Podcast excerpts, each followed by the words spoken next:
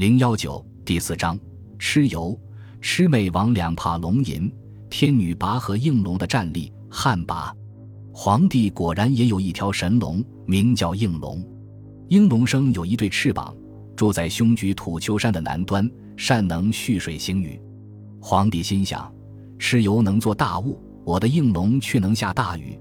大雨的厉害还怕不及大雾，而且应龙来了，他就会做龙吟。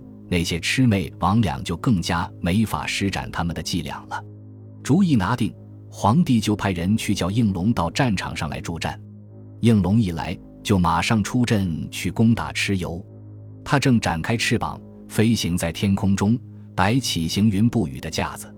哪知道架子还没有摆好，蚩尤早已经去搬请了在西泰山大会天下鬼神时候结交的朋友风伯和雨师来，先下手为强。纵起一场猛烈无比的大风雨，使应龙犹如小巫见了大巫，简直没法施展他的本领。狂风和骤雨都向皇帝这边阵地上吹打过来，吹打的皇帝的军队站脚不住，四散溃逃。站在小山顶上观战的皇帝看见应龙原来这么不济事，大失所望，只得叫他的一个随军的女儿上阵去助战。皇帝的这个女儿名叫拔。住在祭昆山的共工之台上，常穿一件青衣服，模样并不漂亮，据说还是秃头，但是他的身体里面却装满了大量的炎热，恐怕远远超过现在大型工厂里的制铁炉。他一走到战场上，说也奇怪，刹那间狂暴的风雨消失得无影无踪，天空中又是烈日当头，炎热的比下雨以前还厉害。蚩尤弟兄们见了这种景象。一个个惊惶诧异，应龙便趁此机会扑杀前去，结果成绩还不坏，杀死了几个蚩尤弟兄和一些苗民。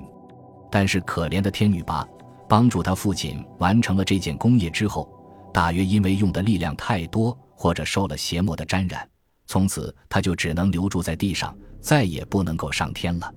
他居留的地方总是旱云甘里，科雨全无，人民受他的灾害极大。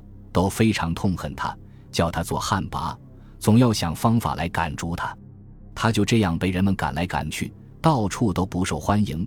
后来周民族的始祖后继五谷之神，下一篇就要讲到他的孙子叔君向皇帝说出旱魃在人间不受欢迎的情形，皇帝才下命令把他安顿在赤水以北的地方，叫他固定的住在那里，不准乱跑。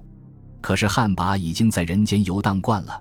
在一个地方待不惯，还是时常偷跑出来东逛西荡，人们不免又要遭受他所带来的旱灾的殃。不过他既然有了固定的驻地，到底总要好些。人们在驱逐他以前，就先把水道开好，把沟渠挖通，然后向他祝祷道：“神啊，到赤水以北你的住家去吧。”据说他经过这么一祝祷，往往也就自知惭愧，回到他的老家去。因而那个地方就获得了活命的甘霖。蚩尤又有飞腾天空和在险峻的山岭上行走的本领，虽是在战阵上丧折了几个弟兄，损失了一些苗民，但还有剩下的一大群人，首领安全无恙，声势仍旧浩大。皇帝对于这批凶恶的叛徒还是愁着没有办法，而且战争旷日持久，他这边军队的士气又渐渐在低落了，也使他不能不在心里暗中忧虑。后来，他终于想出了一个妙法。这妙法就是用一种特别的材料，制造一面特别的军鼓，来振作士气，制胜敌人。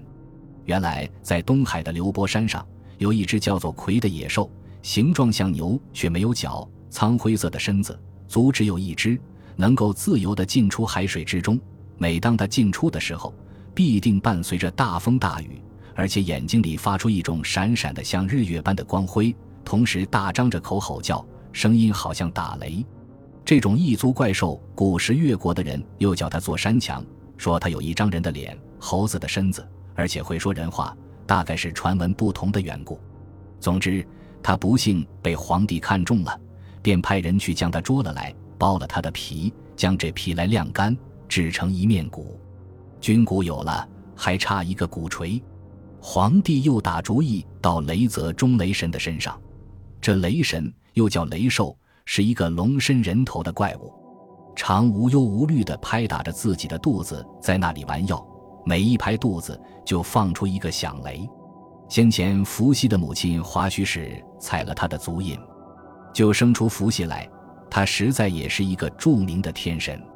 可是皇帝为了要战胜楼泪，竟派人去逮捕了他来，不由分说将他杀了，从他身体内抽出一块最大的骨头当做骨锤。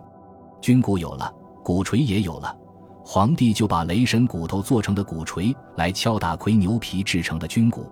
两件响东西碰在一起，发出的声音竟比打雷还响，据说五百里以外也能听见。